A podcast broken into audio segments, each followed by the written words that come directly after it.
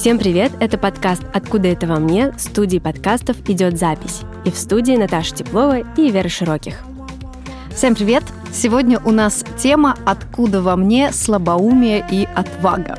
Этот эпизод мы посвятим некому некой смелости и, наверное, духу авантюризма. Покопаем, откуда это в нас появилось, и порассуждаем, что делать, если вдруг этого у человека нет, а ему хотелось бы, чтобы у него была какая-то смелость, ну или слабоумие и отвага. В разговорах с другими людьми мы часто э, слышим то, что люди не решаются на порой даже какие-то незначительные изменения.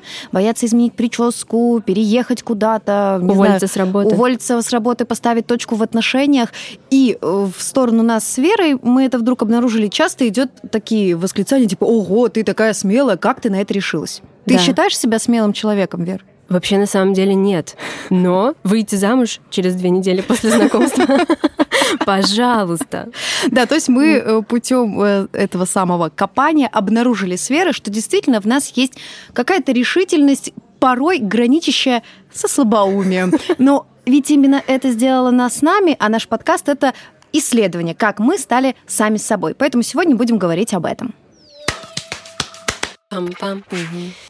Давай разбираться. Как ты считаешь, что больше всего повлияло на появление в тебе этой смелости, этой решительности? На самом деле, я думаю, что место жительства э, человека в период, когда он растет и развивается, играет огромную роль в его становлении. Я жила, э, несмотря на то, что родилась я в Казахстане, но жила я на крайнем севере. То есть это 9 месяцев зимы, это очень холодное, такое наполненное комарами лето, и сам по себе город микроскопический. То есть сейчас там живет около 30 тысяч человек. Ого, это все выжившие? Это все те, кого не съели комары? Да. Ты тоже э, не сказать, что жила в центре какой-то площади в центре страны. Вот так. Да, я жила в Новороссийске, в маленьком портовом городе, морском, но не в самом городе, а на дачах. Это называется Первый Бугор. Сейчас это уже не считается каким-то местом отдаленным от цивилизации, потому что есть машины, все добираются легко, есть там дорога. А раньше, когда мы туда только переехали, там не было нормальной дороги, и мы ходили с братом в школу просто адскими какими-то путями. У нас было три выбора. Первый путь — это пойти в гору по бездорожью, так, достаточно долго. Потом постоять на остановке долго, и неизвестно, приедет автобус или нет. Доехать на этом автобусе до города, пересесть на другой, на троллейбус пересесть. Первый путь мы отметали, и у нас оставался выбор между дорогой через родник и дорогой через трубу. Через родник можно было ходить только когда было на улице сухо, потому что там месиво такое, грязючное. Но там была приятная лесная дорога, а через трубу нужно было идти по водопроводной трубе, которая иногда над землей возвышалась, ну, на метра на три, наверное. Там она иногда соприкасалась почти с землей, где-то был метр, а где-то было огромное расстояние до земли, это было страшновато. И там мы шли когда невозможно было идти через родник. И вот мы с братом однажды посмотрели Никелодион. Мы всегда так делали, когда учились во вторую смену, там Котопес, Арнольд и все такое. И почапали в школу. И почапали через родник, потому что давно не было дождя. Но когда мы зашли в лес, мы поняли, что мы сделали ошибку, потому что по какой-то причине ничего нафиг не просохло. И мы подошли к склону, который после родника начинался. И давай на него взбираться. А там как будто сель сошел. Ни одного камешка, просто грязюка. И мы поднимаемся по ней. И я падаю не коленями, не ладошками, а всей собой, всей передней частью своего тела падаю в грязь и скатываюсь вниз к роднику. Ну, ты дошла в этот день до школы? Нет, мой брат оценил ущерб и сказал, сегодня в школу мы не идем. И мы вернулись домой. Это еще, знаешь, тренировало, мне кажется, в нас способность принятия решений. Вот мы приняли решение что волевое, мы в школу, в школу мы не идем. Странно, что вы закончили школу. Пам-пам. Угу. Самая низкая температура, при которой я ходила в школу, это минус 66 градусов. Потому что наша учительница по литературе участвовала в конкурсе «Учитель года», и, как вы понимаете, такие температурные показатели не являлись причины для того, чтобы его отменить. И она умоляла всех наших родителей отпустить нас в школу. Нас закутали. Э, очень опасно было ехать на машине, но были какие-то мужчины, я помню, что вот нас прям напихали в какую-то газельку, собрали всех и отвезли в школу.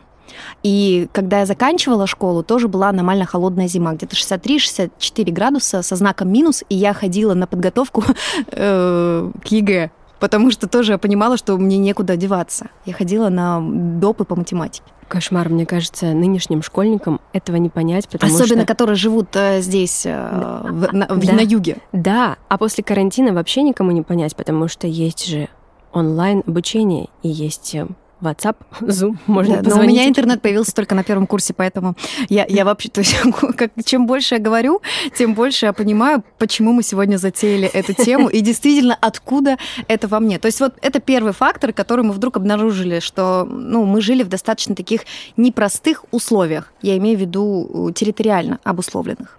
Я хочу сказать, что несмотря на то, что я жила в детстве в южном городе, в Новороссийске бывают зимы жесткие с обледенением. А мы жили, как ты помнишь, на горе. И как-то раз наступило вот это обледенение, и мы с папой пошли в школу. Он меня повел мы не смогли выехать на машине, и мы пошли пешком. Мы взбирались в эту гору и скатывались, взбирались и скатывались. Папа уже понимал, что он опаздывает на работу. Он мне говорит, Вер, давай я тебя оставлю дома и сам заберусь, мне быстрее будет, мне с тобой не очень удобно. Не ходи сегодня в школу. А у меня был какой-то супер важный урок, а я была турбоответственная девочка, я не могла его пропустить. Я говорю, нет, папа, пойдем. И мы взбираемся, я опять укатилась куда-то, папа за мной, он за шкирку меня поднимает. И вот в очередной раз уже папа не выдержал и сказал, Вер, останься дома, я дам тебе денег. И так я узнала, что такое коррупция. Сработало. Да. Хорошо. Есть у меня история про то, как я чуть однажды не замерзла на улице и продумывала, что люди будут говорить на моих похоронах. Это я училась на первом курсе. У меня был кнопочный телефон, на котором, естественно, нет ни карт, ни каких-то навигаторов, ничего. Я на компьютере в общаге посмотрела, как мне доехать. Села в автобус. Это зима, декабрь, и началась пурга. То есть пока я ехала в автобусе, резко э, начался вот этот вот весь катаклизм природный, и ничего не видно. То есть видимость нулевая, и на улице еще и очень холодно.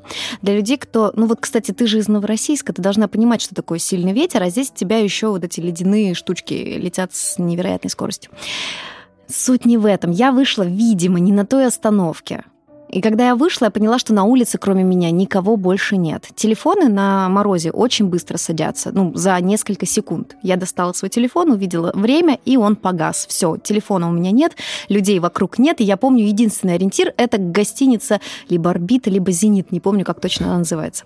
Я встретила какого-то человека, начала у него спрашивать, так, как мне тут дойти? Он ничего начал объяснять, но пурга. Действительно не видно вообще ничего. Суть в том, что в определенный момент я встала и поняла, что вот куда бы я ни посмотрела, везде идет снег, ничего не видно, страшно, и я поняла, что так я и умру.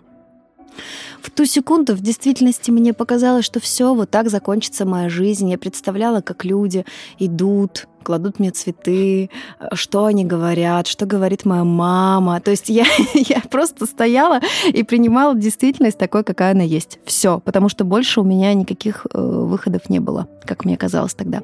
Но потом, видимо, все-таки зачаток чего-то разумного есть в этой черепушке очаровательной, я все-таки решила пойти и набрела на эту гостиницу, а от нее нашла уже нужный мне дом. Когда я пришла, естественно, что хуже всего мы запоминаем номер квартиры своих лучших друзей. А я думала, когда ты пришла, тебе нужно было откопать дверь в подъезд. Нет, вот, кстати, дверь, видимо, высокий подъезд был, mm-hmm. она никак не была запорошена. Но я не помнила номер квартиры, очень долго пыталась э, методом тыка в прямом смысле э, найти свою подругу, нашла. И когда я пришла к ней, ну, я ощущала, что что-то не так с моими ногами. Вообще, я не знаю, люди, которые нас слушают, ощущали ли они когда-то вот такую, ну, такой степень Э, обморожение, то есть когда ты уже перестаешь чувствовать конечности, пальцы ног, пальцы рук, это вообще сразу минус колени, очень сильно мерзнет внутренняя поверхность бедра. То есть вот mm-hmm. эта внутренняя часть ног, она начинает мерзнуть просто невозможно. Там же нежненькая кожа. И, видимо, там хуже кровоснабжение, mm-hmm. да. я, когда я села, и я вообще была рада, что, в принципе, вот я в цивилизации, что я не умерла, но моя подруга начала стягивать с меня джинсы и говорит, ой, у нас тут, кажется, проблемки. Кожа с тебя сняла. Да, потому что у меня колготки, они просто примерзли к ногам, и мы, когда начали их сдирать, это происходило вместе со сверх... с верхним слоем кожи.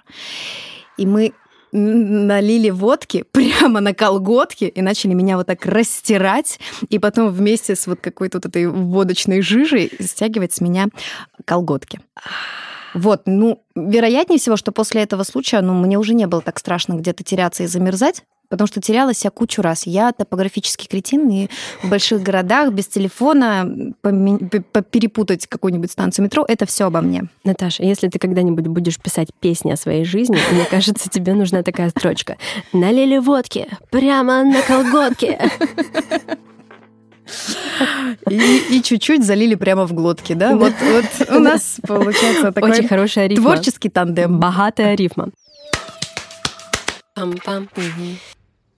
Еще один фактор, который повлиял на нас с Верой, как нам кажется, это то, что мы из многодетных семей. То есть э, в наших семьях, помимо фигур взрослых, были фигуры чуть менее взрослых наших братьев и сестер, которые так или иначе формировали наше видение мира, и не всегда правдивое. Ну, например, ну что ты хочешь сказать, что тебя никогда не вводили в заблуждение твои старшие? Газлайтинг был. Вот, мой старший брат, например, убедил меня, что гомик — это старший гном. Что самый главный гном из всех гномов, его зовут Гомик. Вот у него такое почетное имя. И он говорит, и наш папа тоже гомик. Я была так вот обескуражена в потрясающем смысле этого слова этой новости, решила сообщить об этом всей деревне. Вышла на крыльцо и радостно сообщила. Папа, ты самый лучший гомик, ты самый главный гомик. А у нас, э, ну, мы в частном доме, у меня родители до сих пор живут там, и там, ну, просто все соседние участки через забор, а это лето, вечер такой классный, он такой смеркающийся. И все на улице, все что-то делают во дворе, и это слышали абсолютно все. Очень было больно потом моим старшим братьям. Я помню, как мой брат катал меня на телеге. Вот я уже описывала, где мы жили, и там был недалеко лес, было такое ущелье с тем самым родничком, через который мы ходили в школу. И он катал меня там на телеге. И вот мы с ним натыкаемся на огромный снаряд. Мне было лет восемь, и этот снаряд стоял прям из земли, он вырастал. И он был больше меня ростом. Я вот не знаю, 8 лет это метр с кепкой, да? Это? Метр десять, наверное, Метр десять. Вот. И этот снаряд был больше, чем я. Мы оттуда как рванули на этой телеге. И прибежали домой, и почему-то никому не рассказали. Но потом мы увидели, как наш соседский пацан находил маленькие, мелкие снаряды и приносил их на детскую площадку и разбивал камнями. И он выжил. Ни один не взорвался. Ну, я не знаю, что случилось с ним потом, Жаль, что его сегодня нет с нами, потому что я уверена, ему тоже было бы что-то рассказать на тему слабоумия и отваги. Пам-пам. Забывали ли тебя где-то, Вер? Бывало ли такое, что тебя где-то забывали, оставляли? Случайно или намеренно? Меня вроде бы не забывали, но меня все время мама оставляла в очередях, и это было очень страшно. А тебя забывали? Да, ну, мама убьет меня, если она это услышит.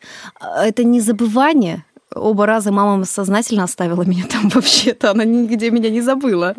А, Дело в том, что напомню, что жили мы в тайге. То есть, ну, действительно, вот у моего брата, он построил себе дом, и однажды мы просто вышли в зал, ну, в гостиную, и я смотрю, что за окном стоит медведь. Он просто поставил вот так лапы и смотрит в окно. И ты такой, а, привял. Ну, медведи действительно, это как бы ну, часть реальности, скажем так. То есть это не то, чтобы вот, о, медведь. Да, все знают про то, что они выходят к людям. И момент был, что мы пошли собирать морожку. Это такая ягода очень специфическая, она растет на болотах. Вообще место, где я выросла, это все одно большое болото. И э, выбрала мама какой-то пенечек, Видимо, я ныла. Я полагаю, что я просто ныла, что я устала, что там жарко, холодно закусали, что можно больше меня вот, ну, не эксплуатировать. И мама посадила меня на пенек и говорит, никуда отсюда не уходи. в лесу, в тайге. И ушла. И потом я вижу, что она несется, и у нее такое лицо очень вот такое вот. И она говорит, все, пошли, пошли, забирает меня и уходит. Я говорю, мама, а что случилось-то? Она говорит, ну, э, я там такую большую, свежую кучу дерьма медвежьего нашла прямо рядом с тобой, еще совсем тепленькую. Что натолкнуло меня на мысль, что медведь где-то очень рядом, а у меня ребенок там сидит в тайге. Хорошо, что у медведя была другая цель прогулки. Он да. не хотел есть. Я не был ус... обратный процесс. Кстати, нас на ОБЖ учили, что делать, если ты встретился с медведем. Нужно шуметь, да? Нужно... Либо наоборот притворяться мертвым. Мертвым. Да. Но И это очень сложно какой-то определенный запах. Знаешь, опоссумы специально, они когда, они когда притворяются мертвыми, они еще и вонять начинают. Не просто они валяются, они воняют. Классное умение сложную шутку сейчас скажу, что после коронавируса мне половина людей кажутся мертвыми, да? То есть вот, вот, такая очень многоходовочная шутка. И второй был случай, когда мы часто ездили к бабушке в Вологодскую область, мы всегда делали пересадку в Екатеринбурге. Это самый крупный железнодорожный узел в России. И вот моя мама однажды, я честно не могу забыть ну, какие-то фактические моментики, почему она решила это сделать. Наверное, чтобы не тащить меня через весь вокзал. Она там в переходе, ну, вот к выходам на платформы, познакомилась с какой-то женщиной и оставила меня ей. И сказала, посмотрите за моим ребенком, пока я вот туда схожу. И ушла. Может быть, она взяла но, у женщины паспорт. Ну, к слову, у моей мамы очень быстро срабатывало вот что-то в голове, да, и она такая, блин, что я наделала, и бежала обратно. И она, стоит отдать должное, она извинялась за оба случая передо мной, но в любом случае они же со мной уже происходили. Э, невозможно извинениями нивелировать тот эффект, когда ты сначала сидишь посреди леса один на пеньке, хотя вот тогда я вряд ли испугалась, но вот это оставление меня с женщиной типа где-то внутри какого-то огромного вокзала. Я супер маленький человек. Поэтому да, меня вот пару раз в таких ситуациях оставляли. Я хочу сказать, что у меня мама достаточно смелая, решительная. Она авантюристка у меня такая. Но однажды она меня поразила тем, как она испугалась и тем, что она сделала. У нас папа подрабатывал на базе отдыха в Кабардинке. И вот мы на выходные с мамой и с моей сестрой младшей поехали к папе на работу. Ему можно было привозить туда семью, чтобы мы купались на частном пляже. Там было классно. И мы приехали на этот пляж, загораем, отдыхаем, все здорово. И нам захотелось в туалет. Мы увидели, что туалет есть в самом конце пляжа, возле забора. И мы пошли к этому туалету. Идем, болтаем, светит солнце, хорошая погода. Мы в купальничках, хорошее настроение. Идем к этому туалету все втроем. И тут мы видим, что на нас начинает издалека бежать собака. Там стоит будка возле забора, не очень далеко от этого туалета. И собака очень большая, злая, она лает дико просто и бежит прямо на нас. И что делает моя мама? Моя мама прибавляет ходу и забегает в этот туалет, закрывает дверь за собой и не впускает туда нас с сестрой. Мы долбимся, мама, мама. Это, это все очень быстро происходило. То есть я сейчас рассказываю, как будто тут прям она забежала, мы там подбежали. Ну, очень быстро. Мы, мама, мама, впусти нас. Мама притворилась опоссумом. Она просто не издавала ни звука. И мы видим, как собака подбегает к нам, но ей не хватает длины цепи, и она вот так начинает... Прямо перед вами. Прямо перед нами начинает так немножко хрипеть, и не добегает до нас, она не может до нас достать. И она так немножко ретировалась и начала лаять чуть издалека. Мы, конечно, выдохнули, но мы так испугались. Она могла нас сожрать. Она просто громадная. Мама услышала, что собака немножко отдалилась, как ни в чем не бывало, вышла из туалета. Такая, девчонки, пойдете? Я говорю, мама, что ты сделала? Ты что сделала? И вот тут начался газлайтинг. Мама сказала, «А что? А что я сделала? Была какая-то собака? Я просто хотела в туалет. Я зашла, сделала все. Идите теперь вы. Что вам мешает? Обожаю. когда в самолете летишь, нужно сначала надеть маску на, На себя, себя. а потом на ребенка. Мама не подумала просто, что может статься так, что не на кого будет надевать эту маску. Но мама потом извинилась. И сейчас, когда мы эту историю вспоминаем, мама хохочет и говорит, простите меня. Пам-пам. Я думаю, что в следующих эпизодах я расскажу, что было много ситуаций, в которых моя жизнь могла прерваться, но по какой-то причине, к счастью, этого не произошло. И вот одна из них — это эта история, потому что она, ну, мне кажется, тоже хорошо э, описывает нашу сегодняшнюю тему. Я была маленькой, мне было три года. А, Рядом с нашим домом мы жили в обычном многоквартирном доме, чинили канализацию. И люк канализационный оставили приоткрытым. То есть он не был до конца закрыт, то есть и он так вот как монетка лежал сверху, и понятно, что если на один край монетки наступить, то она становится ребрышком, и можно плюхнуться вовнутрь. Что со мной произошло? Важно понять, что у моего папы тогда был либо отит, либо у него что-то, ну, в общем, было что-то с ушами, у него были огромные такие беруши с лекарством, он ничего не слышал. Я побежала и плюхнулась в, этот, в канализацию. Канализация это не там, где вода. Я дам сейчас маленькую справку. А, И по всем правилам, по всем вообще, я не знаю, канонам, ну, я должна была утонуть. Ну, потому что это гигантская, огромная канализационная труба. Мне три года, я малявка. Но моя мама, которая в какой-то момент спохватилась, где я, она стала смотреть и увидела, как из канализационной трубы торчит нос и две руки. То есть я схватилась за вот краешек этого канализационного люка и вот оттуда что-то кричала, пыталась как-то хапать э, воздух Свеженький. свеженький. И мне нравится вот то, что я сказала потом маме, потому что мне кажется, что в некотором роде это такой мой негласный девиз по жизни. Вот клянусь. Потому что это, если быть прям совсем честным, это мое первое детское воспоминание. Как мама стоит и моет меня в таком черном бюстгальтере. Я стою в ванной, мама меня моет. Ты в черном бюстгальтере? Нет, моя мама. И она меня моет, плачет, естественно. А я вытираю ей слезы и говорю, мам, не переживай, вода не холодная была. То есть я даже в той ситуации, безусловно, я не понимала, что это были какашки. Свежачок, свежеликотес, да. тепленький. Но я даже из этой ситуации как-то смогла, ну, как-то не то что извлечь пользу, а скорее увидеть что-то позитивное. И еще и маму успокоила тем, что мам, да вообще не парься, не переживай, вода не холодная была. Сейчас поняла, что не в детстве, но зато в юности Мне кажется, я делала такое, что могло мне сильно навредить. Вот, например, позвал меня один чувак на свидание. Мы с Мгм. ним познакомились в Mail.ru агенте. На минуточку. Палишься, ты очень палишься, когда говоришь это. Он позвал меня на свидание, и мы просто с ним встретились, и я поняла, что он толкинист. У него длинные волосы, он читал и любил Толкиена и дрался в лесах с людьми в кольчуге на мечах. И он мне говорит, слушай, я хотел с тобой погулять, но выяснилось, что мой друг уезжает завтра из города навсегда, и у нас образовалась тусовка, пойдем со мной на эту тусовку. И я сказала... Ты такая, пойдем. А почему бы и нет? А Мгм. почему бы, собственно? И мы с ним сели в тралик и поехали в такую производственную часть города. Я не думала, что там вообще живут люди за заводом, за цементным.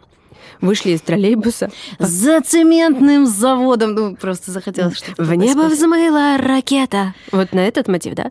И упала за реку. Извините. И мы пошли с ним за цементный завод и дошли до такого покосившегося домика. Это, знаешь, была такая картина, как будто из песни «Короля и шута». Покосившаяся изба. Там мы зашли, а она полная вообще людей странных. Кто-то в кольчуге, кто-то без, кто-то выпивший, кто-то не очень. Все с длинными волосами. У них рюкзаки с волками. живыми внутри. У одного был медведь. Ага. Это э, из твоей тайги пришел человек пешком. И эти люди очень были благодушно настроены. Они выглядели опасно для меня, но они были мне рады. И они поняли, что это их шанс заманить девчонку в какую-то из своих ассоциации. У них там были какие-то ассоциации эльфов, э, еще кого-то. И они давай мне рекламировать каждый свою вот эту группировку. И говорили, боже, да ты вылитый эльф, принесите ей мантию там какую-то. В общем, мне приносили наряды, я их на свою одежду примеряла. И все меня нахваливали на свой лад. Я примерила так много нарядов. И Почему я не ушла оттуда? Потому что мне было интересно, к чему это приведет. Собиралась ли я вступать в какую-то из их ассоциаций группировок, или я не знаю, как это называется. Нет, не собиралась. Но? Но решила досмотреть, чем это закончится. А закончилось это вот чем. Один человек сказал мне, а хочешь, я тебя сейчас ударю по голове лопатой, и тебе ничего не будет, тебе не будет больно. Что я ответила? Хочу! Конечно! Я сказала, ну давай. Меня посадили на стул в центр комнаты, выпрямили мне спинку и сказали, несите шапель. И очень торжественно из другой комнаты человек на подушечке вынес такой шлем с пикой острой. Мне надели этот шлем на голову, другой человек взял саперную лопатку и стал фигачить меня ею бэум, с разных сторон. Моя голова шаталась, шея моя изгибалась. Шею, кстати, было больно, но он не соврал. Голове? Голове вообще хоть бы хны. Встречался ли ты после хоть раз с этим человеком? Нет. Слава богу. Если бы ты ответила «да», у меня к тебе осталось бы очень-очень много вопросов. А есть ли у тебя вопросы после какого случая у меня слюни изо рта вот так неконтролируемо текут. Это так удивительно, потому что когда мы с тобой обрисовали эту тему, я подумала, ну, не очень много в моей жизни историй, которые подходят э, под этот ранг. А сейчас, слушая тебя, э, погружаясь в свое прошлое, я понимаю, что там историй еще эпизода на три, наверное. Потому что действительно огромное количество вещей уже во взрослом возрасте было сделано вот с какой-то легкостью, которая действительно моментами граничит со слабоумием. Но зададим себе вопрос, жалеем ли мы, что это так? Я, например, нет. Потому что я все еще обладаю таким темпераментом, несмотря на какую-то внешнюю взвешенность, сосредоточенность, твердость и точность, иногда я делаю полнейшую дичь, и в моменты совершения ее я абсолютно счастлива. Я тоже не жалею и тоже люблю делать дичь, и люблю делать что-нибудь иногда необдуманно, такое смелое. Да, чувствую себя в этот момент свободной, живой, живой, как родник, через который ты ходила в школу. Таким образом, да, мы сегодня выяснили в ходе этого эпизода, что на нас повлияла, безусловно, среда, некая такая отдаленность от цивилизации. Ну, объективно некоторая бесконтрольность. Да, вседозволенность, вседозволенность да? родители не свобода, особо контролировали да. нас. Наличие, угу. безусловно, старших товарищей, это где-то были братья, где-то были местные школьные да. авторитеты. Но у меня в основном брат. И есть еще ощущение, что это еще и про какое-то базовое такое доверие к миру. И мне кажется, оно зарождается, когда есть какие-то взрослые, которые тебя поддерживают, которые тебя не бросят в сложные ситуации, и ты чувствуешь себя в безопасности, даже если ты в опасности. Даже если ты делаешь э, совершенную дичь. Да. Но, но все равно есть вот сейчас уже во взрослом возрасте появляется такое понятие, как интуиция, когда ты так или иначе чувствуешь, что вот это делать стоит, да. а вот это делать не стоит. И мы вначале анонсировали, что, может быть, порассуждаем по поводу того, что делать, если в тебе этой смелости... Этих нет, качеств, нет, да. да, а хочется развивать. Когда я училась эмбодименту, на одной из лекций нам рассказывали про интуицию и говорили, что это не что-то мистическое, что мне понравилось. Это не что-то, что нельзя пощупать, а что-то, что просто помогает находить ответы внутри нас, в теле, не через логическое мышление. И привели такой пример, что если доверять только мозгу, то это как выбрать один канал получения информации и думать, что так складывается картина мира. Очень актуально в нынешних да, условиях. Да. И есть очень классный способ почувствовать, как в теле отражается, откликается интуиция. Наташа, я хочу сейчас... Шоу «Интуиция» Да, отбивка! Я хочу на тебе показать нашим слушателям, показать, э, рассказать упражнения, которые можно делать для того, чтобы ощутить интуицию. Я тебя предупрежу, что если тебе что-то будет не нравиться, ты в любой момент Можешь можешь встать это- и выйти да, отсюда можешь из этой это студии. остановить. И напомню на всякий случай, что результаты этого упражнения услышат наши слушатели. Тебе окей с этим? Да, окей. Мгм. Я тебя попрошу сейчас сесть максимально устойчиво и удобно, так чтобы вес твой распределился между твоими двумя половинками примерно равномерно. Примерно равномерно. Мгм. Почувствуй свои стопы, соприкосновение с полом. И я тебя сейчас попрошу встать одним движением. Когда ты почувствуешь, что ты можешь это сделать, просто встань в одно движение. Вот Наташа сейчас встала. Скажи, пожалуйста, Наташ, как ты почувствовала, что ты готова встать?